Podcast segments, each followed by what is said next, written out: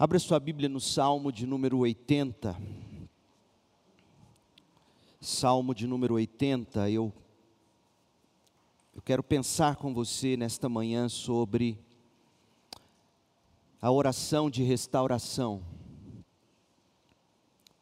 Nós vamos dividir este salmo em duas partes, agora pela manhã, uma introdução dele e basicamente uma exposição dos versículos que são que compõem o tema central do salmo.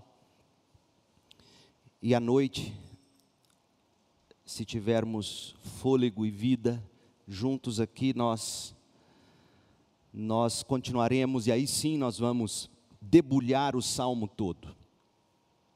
Oração de restauração. Salmo 80 ao regente do coral, salmo de Asaf, para ser cantado com a melodia Lírios da Aliança.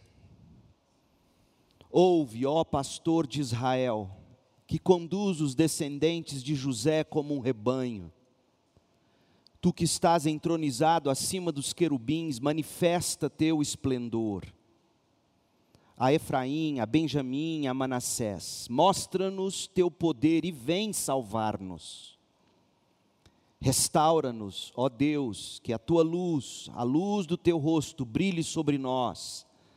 Só então seremos salvos. Ó Senhor Deus dos exércitos, até quando ficarás irado com as orações do teu povo? Tu nos deste tristeza como alimento e nos fizeste beber copos cheios de lágrimas.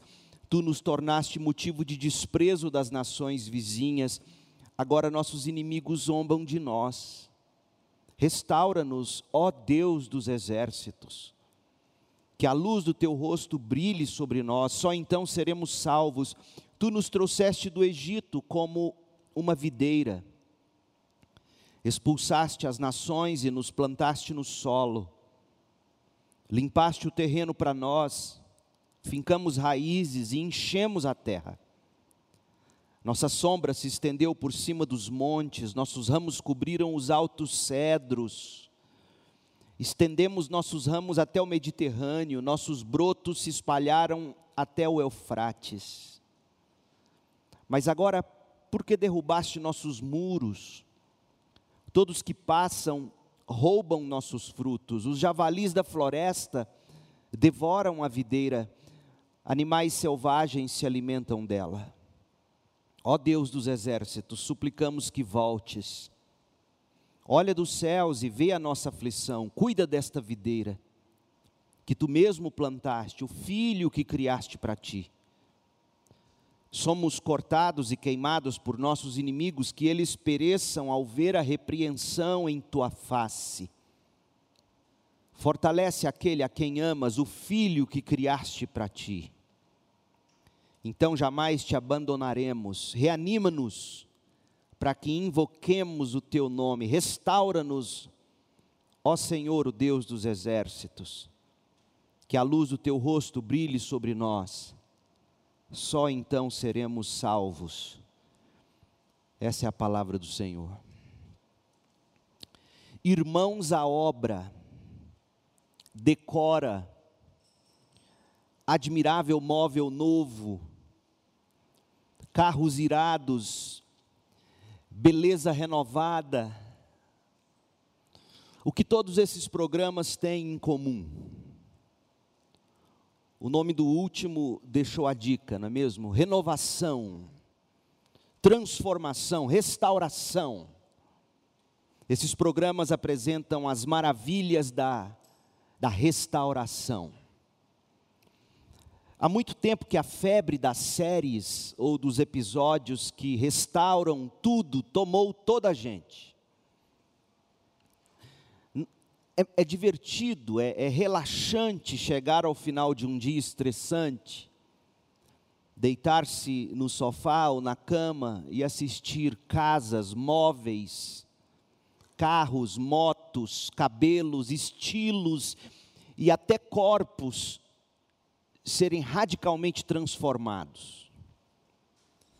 Não é sem razão que sites e aplicativos que transformam fotos e faces com filtros ou outras fórmulas mágicas tenham também contagiado a muitos.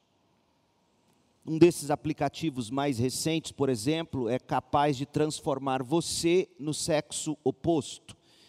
Isso mesmo, você tira ou insere uma foto sua no aplicativo e o tal te transforma em homem ou mulher da sua própria versão, a depender do sexo, é claro. Renovação, transformação, restauração. Essas coisas todas, de algum modo, para o bem ou para o mal, nos fascinam. Um desses programas de TV em canal aberto produziu uma matéria sobre as transformações que eles chamam de inacreditáveis. Transformações inacreditáveis na aparência das participantes.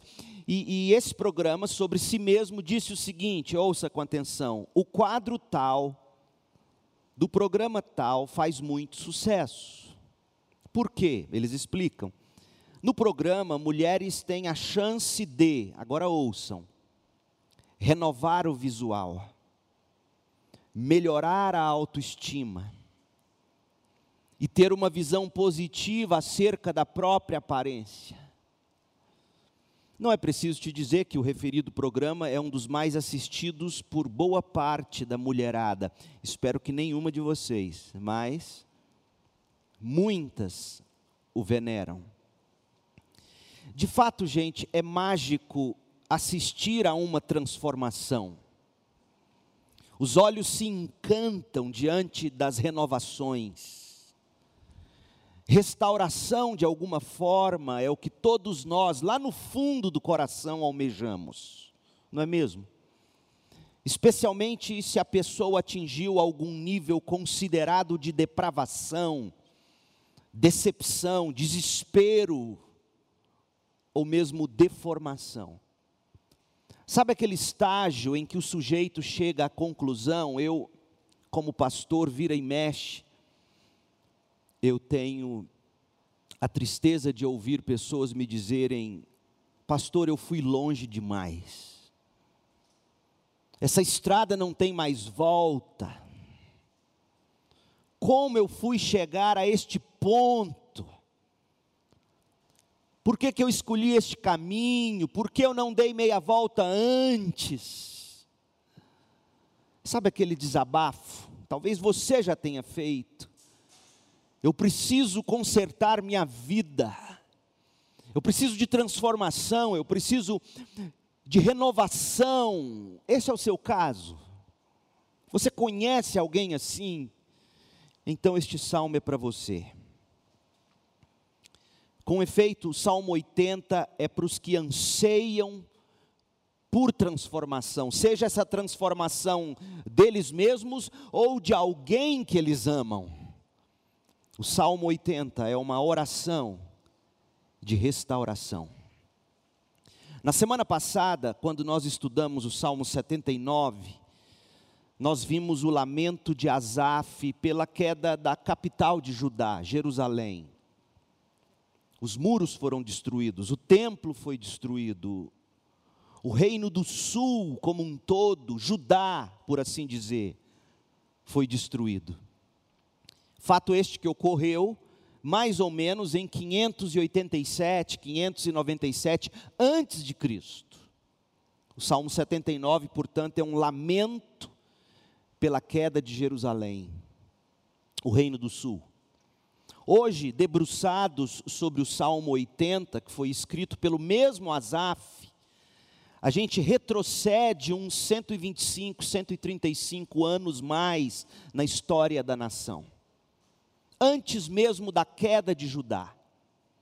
A gente chega à ocasião da queda de Samaria, capital do reino do norte de Israel, que se deu antes da queda de Judá, por volta de 722 antes de Cristo.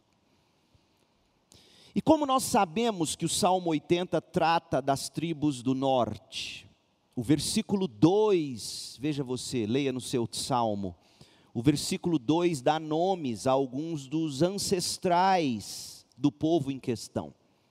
O Salmo 2 fala de, o verso 2 fala de Efraim, de Benjamim, de Manassés, todos eles descendentes do patriarca José, o qual foi o tronco da árvore genealógica dos principais descendentes que compuseram as tribos nortistas da nação santa.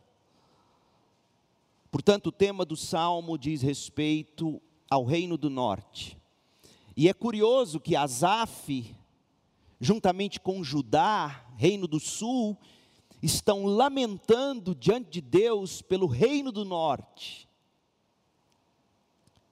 Eles de alguma forma eram inimigos ou se tornaram inimigos, um não ia muito com a cara do outro, mas a tragédia de Samaria fez os de Judá olhar diferente para os seus irmãos que estavam sofrendo. Esta é uma das belezas do Salmo 80. É como se você tivesse alguém com quem você nutriu desafeto por muitos anos, e aí você visse aquela pessoa sofrendo, de alguma forma pagando por erros que cometeu, porque isto foi o que Samaria e o reino do norte tinha feito. Eles, como veremos, eles haviam pecado contra Deus. Toda toda aquela disciplina de Deus sobre eles através das mãos bárbaras dos assírios foi porque eles provocaram a ira de Deus. Então imagina você nutrindo durante anos algum desafeto com alguém, e aí você vê aquela pessoa colhendo os frutos que ela mesma plantou, qual é a sua reação? Geralmente a gente diz assim: bem feito, já foi tarde, eu não te falei, eu não te falei.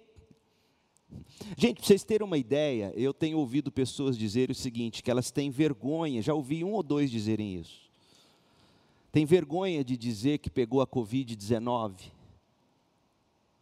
com medo de ouvir do outro. Eu te falei, você não usava máscara, você não tomou cuidado. Como falta espírito cristão nas pessoas. O Salmo 80 é para aqueles, como nós, que de repente não fomos os que sofreram as consequências, mas estamos assistindo alguém com quem nutrimos desafeto por muito tempo. E aí qual é a nossa reação? A nossa reação não vai ser a do tá vendo, eu não te falei.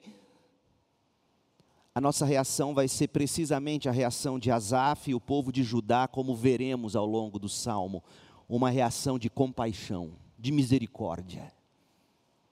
De misericórdia. O tema do salmo se verifica nas três vezes que o salmista repete o mesmo pedido. Você notou? Verso 3, verso 7 e verso 19. Olha aí para o seu texto. É o refrão do salmo, portanto, é o tema do salmo.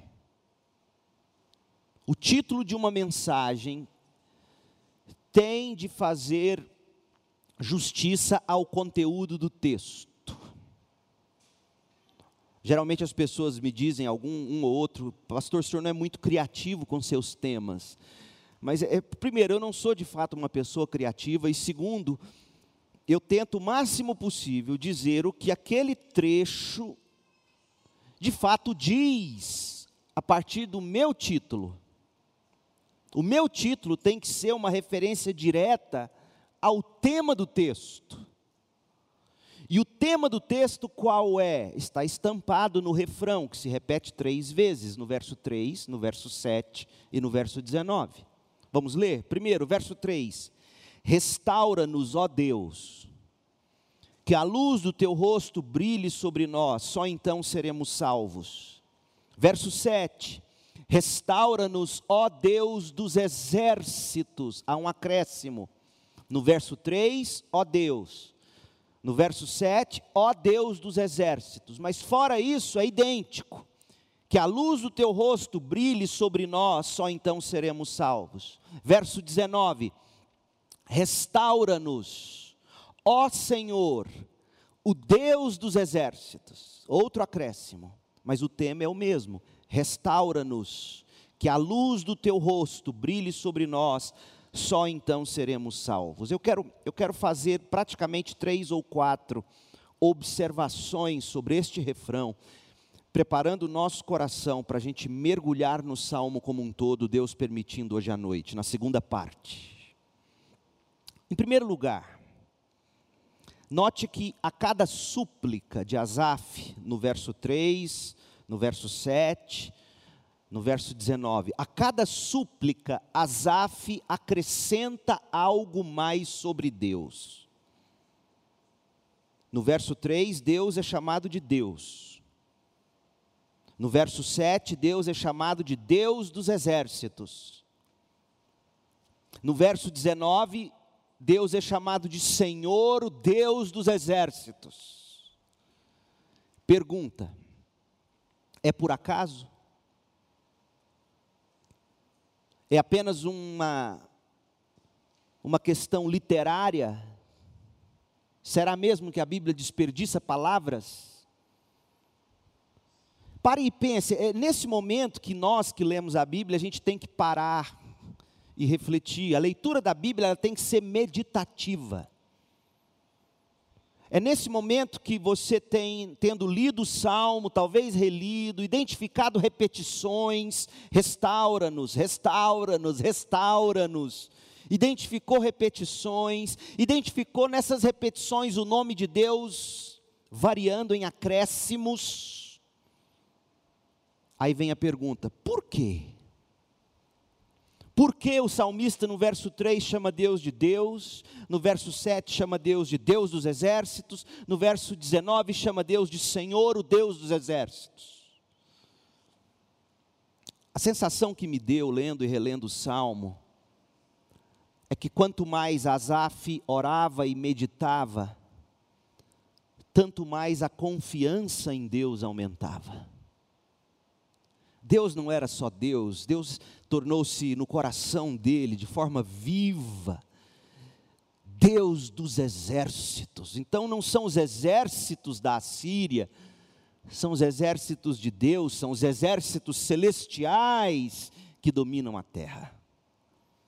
E Deus não é somente Deus dos exércitos, Ele é Senhor, Senhor com todas as letras maiúsculas, tanto consoantes como as vogais, é assim que está na sua Bíblia, porque se não tiver Senhor, tudo em maiúsculo, troca de Bíblia, porque a diversão, porque é, é o nome próprio de Deus, é Yahvé, o Senhor. Ele é Senhor, o Deus dos exércitos. Quanto mais Asaf orava, quanto mais ele meditava, tanto mais sua confiança em Deus aumentava. Assim é na oração e na meditação na palavra, aumentam em Deus nossa confiança, nossa intimidade, nossa segurança, meu povo. Essas repetições acrescidas de cada vez mais algo sobre o nome de Deus nos ensinam isso. Deus não é só o Deus. Quem é Deus para você? Eu nem gosto de dizer no mundo em que a gente vive, eu nem gosto de dizer só tenha fé em Deus. Todo mundo fala isso. Que Deus é o seu Azaf. O meu Deus, o meu Deus é o Deus dos exércitos. Para não ter dúvida, é Iavé, o Deus dos exércitos. Quem é seu Deus, crente? É o Deus e Pai de nosso Senhor Jesus Cristo. Tenha esperança no Deus e Pai de nosso Senhor Jesus Cristo. Em primeiro lugar, é isto que esse refrão nos ensina. Quanto mais nós oramos, quanto mais meditamos em Deus na palavra, mais conhecemos dele, mais aumenta a confiança, a intimidade a segurança do crente. Onde você tem buscado suas esperanças nos dias em que a gente está vivendo? Meu povo, fica aqui a dica. O tema mais importante para todo crente estudar e mergulhar é o tema da doutrina de Deus. Quem é Deus? Conheça o seu Deus. Leia a sua Bíblia Está chato, a, a leitura não está agradável, troque de versão bíblica por um tempo, para variar. E ore, abra as escrituras e diga: Deus, eu não posso ler a Bíblia achando a Bíblia chata. Eu não posso ler a Bíblia por obrigação. Deus, abra meus olhos, abra meu coração. Há momentos que talvez você vai se assentar para ler a Bíblia e não vai ter desejo, e o que você vai conseguir fazer será apenas chorar e dizer: Deus, eu preciso amar a palavra. Asaf está nos ensinando isso, que quanto mais você medita em Deus e ora e fala com Deus, mais Deus aumenta diante dos seus olhos. Quanto mais você conhece Deus, Deixa eu usar uma. Está errado, eu sei que está errado, mas, mas para ficar gravado. Quanto mais você lê e conhece Deus, mais grande Deus se torna. Entenda isso, crente. Maior Deus se torna aos seus olhos. E quantos crentes com Deus desse tamanzinho, pequenino, e nada como essa pandemia para revelar o tamanho do Deus da maioria dos crentes. Conheça o seu Deus. Ele é Deus, Ele é Deus dos exércitos, Ele é, ele é Iavé, Senhor, o Deus dos exércitos. Os exércitos não são da Assíria, e eu digo Assíria porque a Síria é quem tinha massacrado Samaria. Os exércitos são do próprio Deus, ah, pastor, mas eh, o salmista não está falando desses exércitos, ele está falando dos exércitos celestiais. Pois bem, se os exércitos celestiais são de Deus e são mesmo, você acha que os da terra não pertencem a Ele? Tudo é dele. Tudo é dele. Segunda observação nesse refrão. Observe que Asaf está suplicando pela mesma coisa. A mesma coisa que ele pede no 3, ele pede no 7, ele pede no 19. Qual é o pedido de Asaf?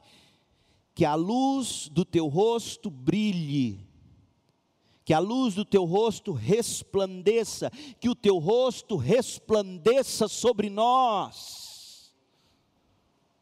Só então seremos salvos, meu Deus.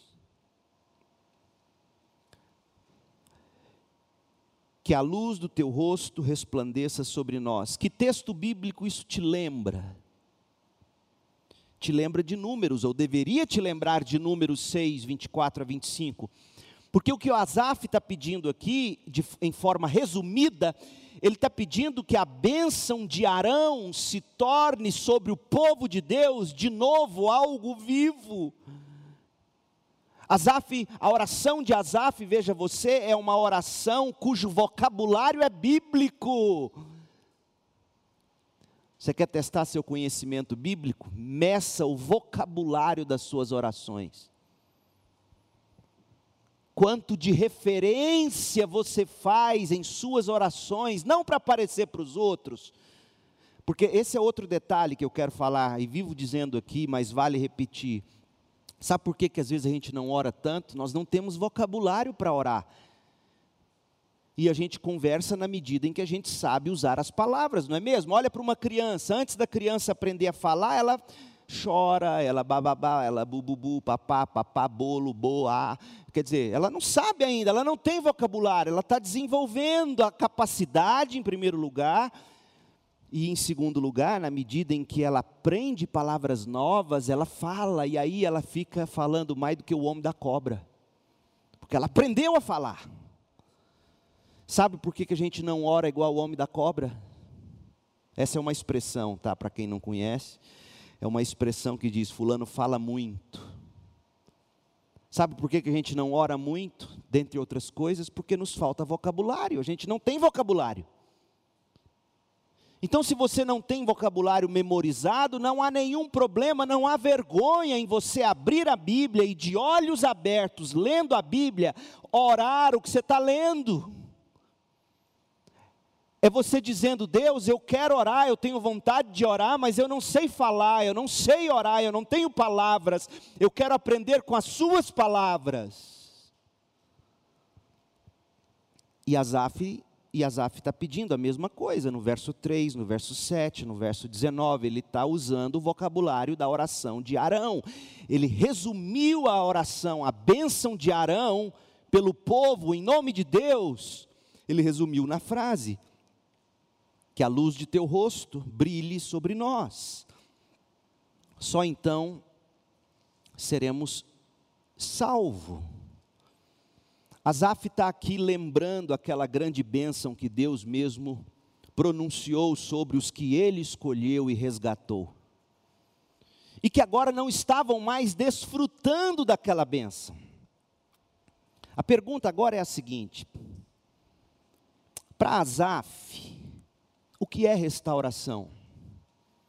Essa é uma palavra tão batida ou, ou tão sem. O que, o que é restauração? o que se ouve de pessoas dizendo, cultos inteiros em nome disso, por exemplo, o que é restituição? Restitui o que é meu. Meu Deus do céu. Como se Deus fosse devedor a alguém. O que significa restituição? O que significa restauração? Para Asaf, restauração nada mais é, nada mais ou nada menos do que ter o rosto de Deus brilhando ou resplandecendo sobre a pessoa. Restauração é ter de novo o rosto de Deus brilhando sobre alguém. Como assim? Pelo menos duas coisas. Primeiro, significa no mínimo um pedido para que Deus se torne de novo favorável a eles.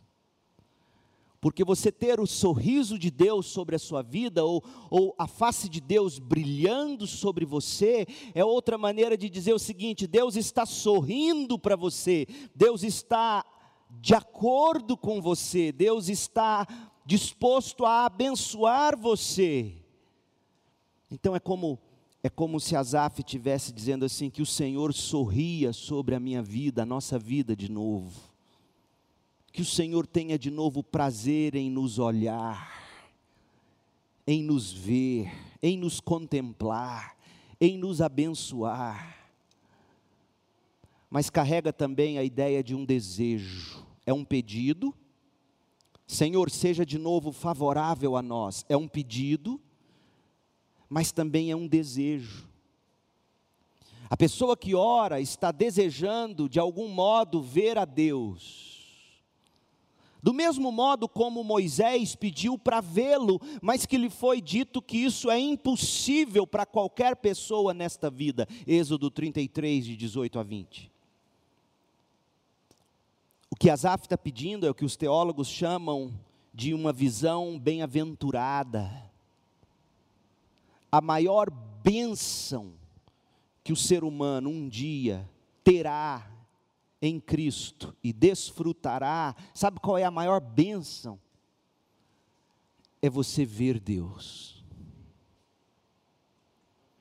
E existe uma promessa para os crentes, os limpos de coração, aqueles que foram justificados pela obra de Jesus, aqueles que foram lavados pelo sangue de Cristo, aqueles que receberam a justiça de Cristo, aqueles que viveram em santificação, esses um dia verão Deus. Essa é a grande promessa, em última instância, o que Asaf deseja é ver Deus. Eu quero ver o seu rosto, Deus.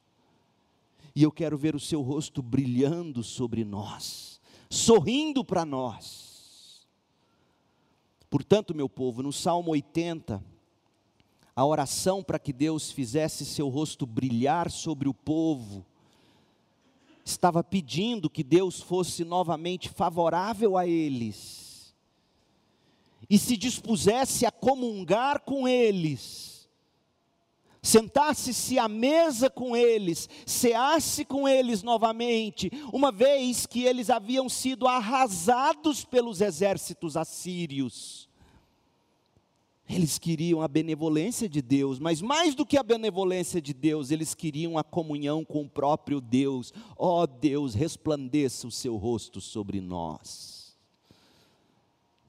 A imagem que me vem à mente é daquela criança brincando no chão, ainda aprendendo a engatinhar, ela está com os brinquedinhos no chão, e sabe quando o papai ou a mamãe, ou os dois juntos, descem ao chão e cercam o bebê, e o rosto deles, do papai e da mamãe, sobre aquele bebê brincando de lego, ou de seja lá o que for com a criança.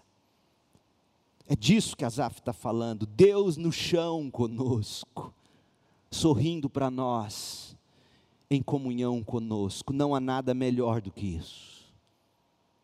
E é isso que Asaf pede, é isso que ele quer, é isso que ele queria para o povo mais uma vez.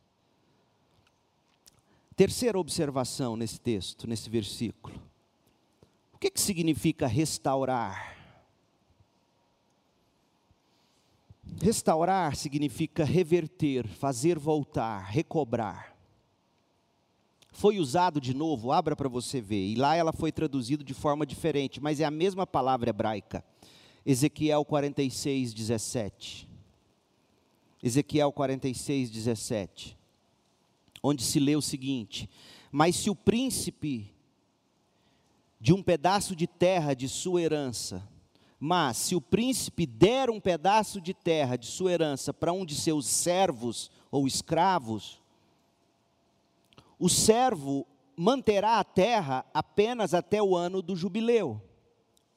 Nessa ocasião, a terra voltará para o príncipe, será devolvida ao seu senhor, ao príncipe, será restaurada ao príncipe. O que significa restauração, portanto?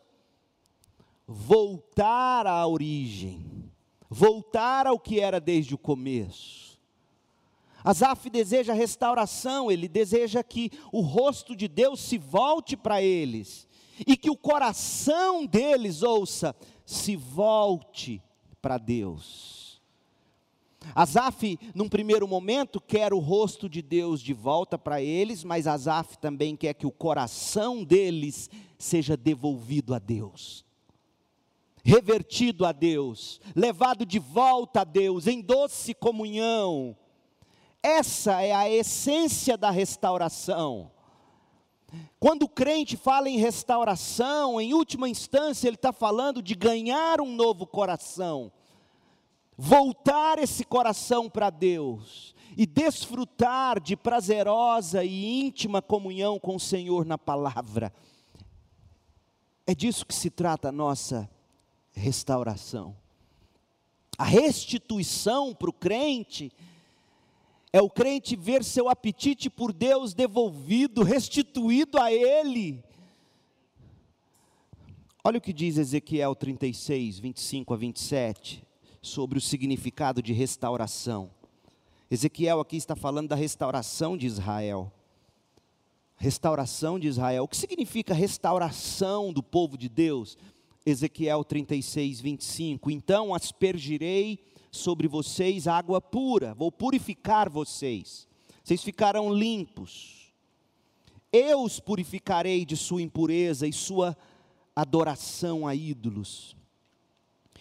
Eu lhes darei um novo coração e colocarei em vocês um novo espírito Removerei seu coração de pedra e lhes darei coração de carne, porei dentro de vocês meu espírito, para que sigam meus decretos e tenham cuidado de obedecer os meus estatutos, para que sigam minha palavra de coração, para que vocês tenham coração na palavra e na obediência.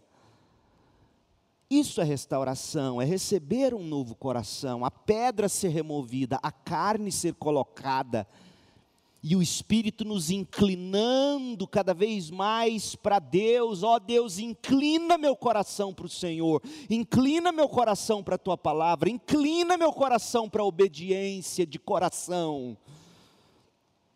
Essa restauração é possível.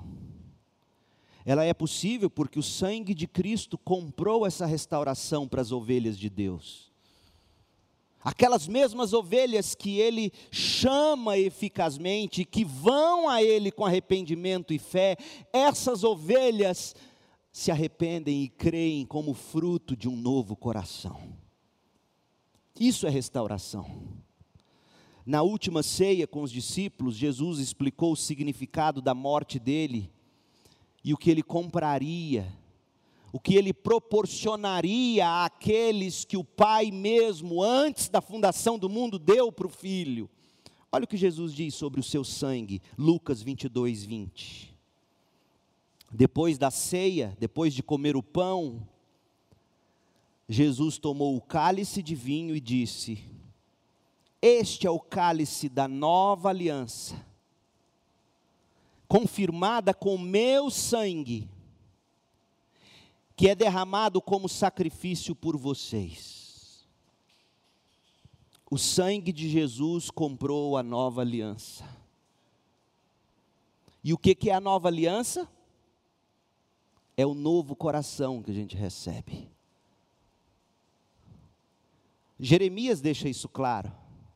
Jeremias 31, 31 a 33, abra comigo, esse tema é fundamental, porque eu temo que a maioria dos crentes passa pela vida celebrando a ceia do Senhor, escutando o pastor repetir o mesmo texto a cada ceia, sangue da nova aliança, sangue da nova aliança, e não sabe dizer o que é a nova aliança. A nova aliança comprada pelo sangue Ezequiel já disse para nós, nós lemos, Ezequiel 36, 25 a 27. a restauração é a nova aliança, a restauração é o novo coração, guiado pelo Espírito, etc. Mas olha Jeremias 31, 31 e veja, veja como parece com o que Ezequiel disse. Jeremias 31, 31. Está chegando o dia, diz o Senhor, em que farei uma nova aliança com o povo de Israel e de Judá não será como a aliança que fiz com seus antepassados quando os tomei pela mão e os tirei da terra do Egito.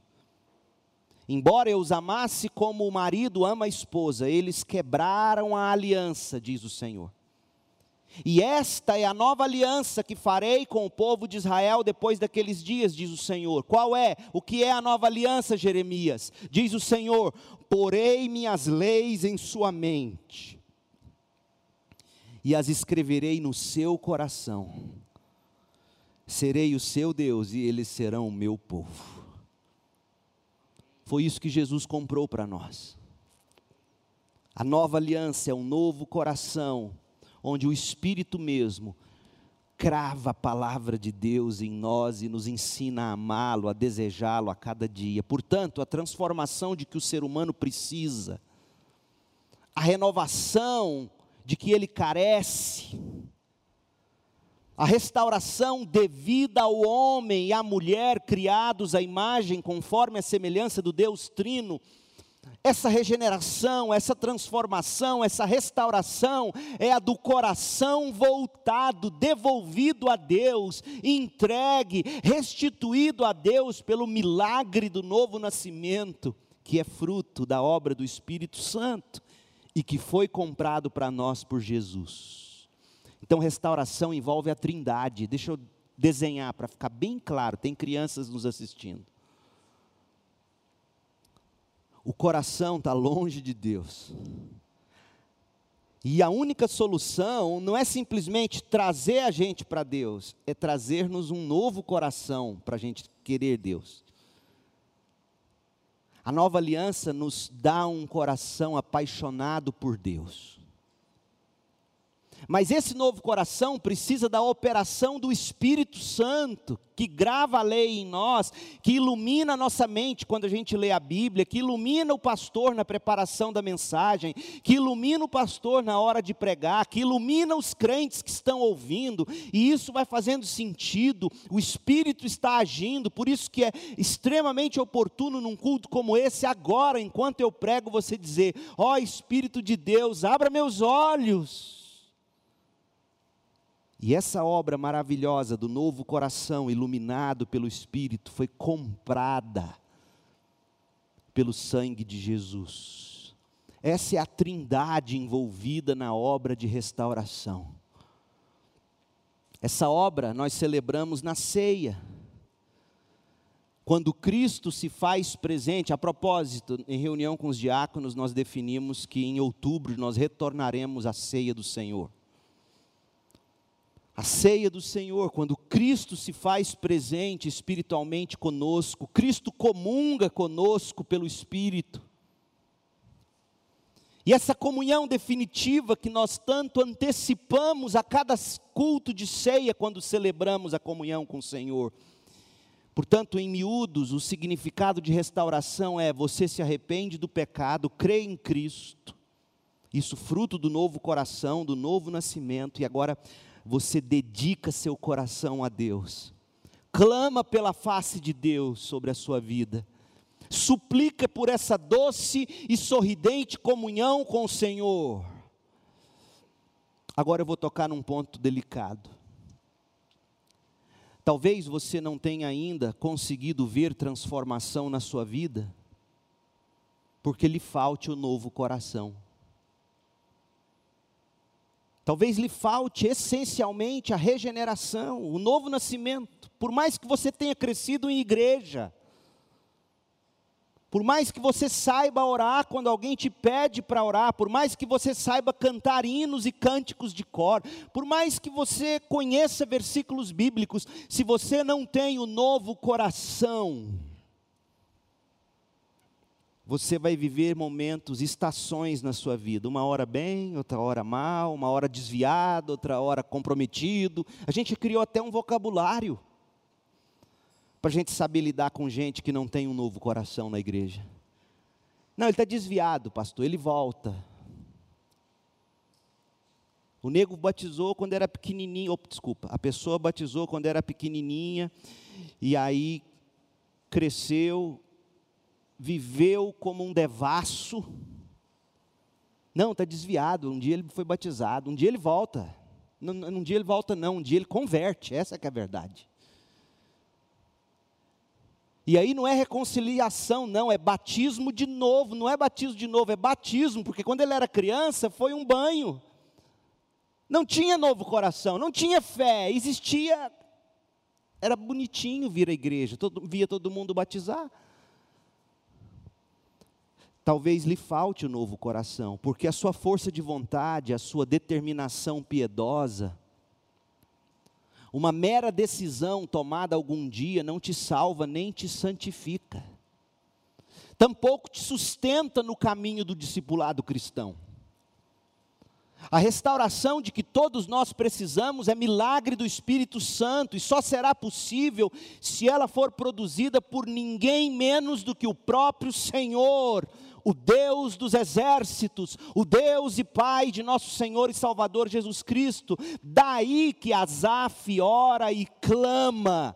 Salmo 80, 19: Restaura-nos, ó Senhor, o Deus dos exércitos, porque se Deus não nos restaurar, pobres coitados seremos. Eis o, o que se obtém na restauração. O que, que diz o texto? Salmo 80, 19. Restaura-nos, ó Senhor, isso é uma obra de Deus, é iniciativa dele. Aí você pode dizer, mas pastor, ele está pedindo, Azaf, sim, ele está pedindo, mas até a capacidade de pedir já foi iniciativa de Deus no coração dele. Porque Deus é aquele que determina os meios e nos capacita a executar os meios. Por exemplo, Deus diz que a gente tem que pregar, e quando a gente prega o Evangelho, a pessoa ouve, crê, se arrepende e é salva, não é mesmo? É isso, a gente sabe, Deus nos manda pregar, fazer discípulos. E toda vez que a gente vai pregar e fazer discípulo, o que, que a gente pede? Em oração, Deus, dá-me sabedoria, dá-me o teu espírito, dá-me as palavras certas, dá-me força, tira de mim o medo. Não é assim? Você sabe o que tem que fazer, mas, só, mas sabe também que só, só conseguirá fazer o que tem que fazer se Deus for com você. Por isso que Paulo vai dizer em Atos 17 que nele nós existimos e nos movemos. Ou ele chega, imagina você tentando brincar de arco e flecha. E você ainda é pequeno, você não consegue, aí você joga a flecha e, e, e a flecha cai a metade do caminho. Você ainda é pequeno, aí de repente, na terceira, quarta tentativa, seu pai chega atrás de você, segura com a mão esquerda em cima da sua mão que está lá no arco, pega a sua mãozinha direita que vai espichar o arco com a flecha e puxa, e puxa o máximo. Você não conseguia, ele puxa, puxa e solta com você. Pá, a flecha vai lá no alvo. Bum! Você, como toda boa criança, vai dizer: Pai, eu consegui. E ele fala: Eu sei. Eu sei que você conseguiu. É isso que Deus faz. Ele diz: clame a mim. Mas Ele não apenas nos dá o imperativo, Ele nos dá o poder para orar e clamar. Então a restauração é obra do milagre da regeneração, da iluminação do espírito, do novo nascimento, coisas que Cristo comprou para nós com seu sangue. Mas o que que essa restauração obtém para nós? Diz o verso 29, termina dizendo: Só então seremos salvos só então seremos salvos. Se você fizer um, um, estudo sobre essa palavra salvo no Antigo Testamento, você vai ver um monte de coisas: salvo de uma batalha, salvo das garras de um exército, salvos de uma destruição, etc. Mas palavras carregam sentido teológico e a, o melhor resumo do significado de salvação é o que Paulo escreveu em Romanos 5, 9 quando ele diz que em Cristo nós fomos salvos da ira de Deus. Ou Deus nos restaura, ou permaneceremos condenados, é o que o próprio Jesus ensina. Ou o Senhor nos restaura, ou permaneceremos debaixo da ira de Deus, que é o que estava acontecendo com Samaria e Israel. Romanos 5, 6, veja comigo. Quando estávamos completamente desamparados, veja se isso aqui não guarda relação com o salmista, com o contexto de Samaria. Quando estávamos completamente desamparados, Cristo veio na hora certa e morreu por nós, pecadores. É pouco provável que alguém morresse por um justo, embora talvez alguém se dispusesse a morrer por uma pessoa boa. Mas Deus nos prova seu grande amor ao enviar Cristo para morrer por nós, quando ainda éramos pecadores. E uma vez que fomos declarados justos por seu sangue, certamente seremos salvos da ira de Deus por meio do sangue. Pois se quando ainda éramos inimigos de Deus, nosso relacionamento com Ele foi restaurado pela morte do seu filho, agora que já estamos reconciliados, certamente seremos salvos por sua vida. Agora, portanto, podemos nos alegrar em Deus, com quem fomos reconciliados por meio de nosso Senhor Jesus Cristo. É isto que a restauração nos proporciona: comunhão livre, alegre com Deus. Clame por essa restauração na sua vida. Agora, e aqui eu encerro. Como, como prosseguir esse caminho de constante renovação? Porque no momento em que nos arrependemos e cremos, nós nos tornamos santos num certo sentido, nós somos separados para Deus e ninguém nos arranca das mãos de Deus. Somos dele, somos santos nesse sentido. Mas se alguém chega perto de nós o bastante, a pessoa vai descobrir que nós não somos tão santinhos assim, não é mesmo?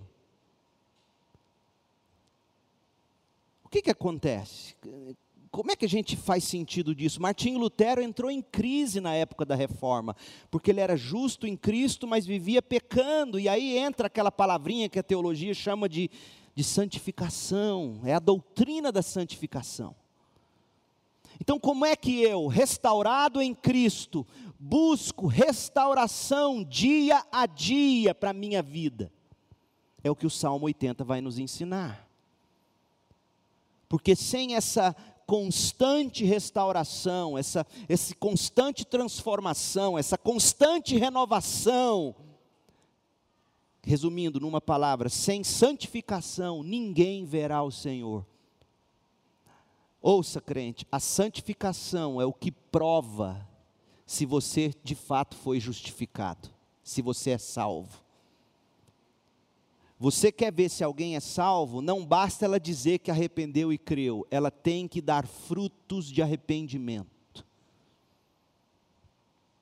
E é isso que o salmo agora vai passar a nos ensinar. Ele vai nos mostrar como é que a gente, dia a dia, uma vez restaurados em Cristo Jesus, uma vez salvos da ira de Deus, como é que a gente reconstrói a vida sobre os cacos do pecado como é que dia a dia nós vamos sendo transformados? Quatro coisas o salmo vai nos ensinar para você ler hoje à tarde. Anote aí, tarefa de casa, de 1 a 3, versos de 1 a 3. Quem é o Deus a quem se ora? Versos de 4 a 7. O que que me motiva a orar? De 8 a 15 a perplexidade de quem ora. Tantas vezes a gente ora em meio à perplexidade. Como Deus foi permitir isso? Como Deus foi fazer isso? O Deus a quem se ora, versos de 1 a 3, a motivação de quem ora, de 4 a 7, a perplexidade de quem ora, de 8 a 15, e do 16 ao 19, concluindo a esperança de quem ora. Ô crente, Espero que você continue comigo mais tarde, Deus permitindo. E a gente aprenda com Azaf como é possível buscar renovação de novo e de novo, uma vez em Cristo, tendo sido restaurados. Porque tudo tem que começar com esse novo nascimento. Se você não nascer de novo pelo Espírito, tudo que eu te disser ou que você ler, você não conseguirá viver, porque é o Espírito quem nos dá o poder, como lemos, e nós temos isso pelo sangue de Jesus. Então feche seus olhos, e quem sabe agora seja o grande momento para você que me ouve. Não deixe isso sair da sua mente assim rápido. Pense agora aí no seu coração. Ó Deus, sonda-me, ore assim, sonda-me. Há em mim, ouve em mim a verdadeira restauração, o novo nascimento.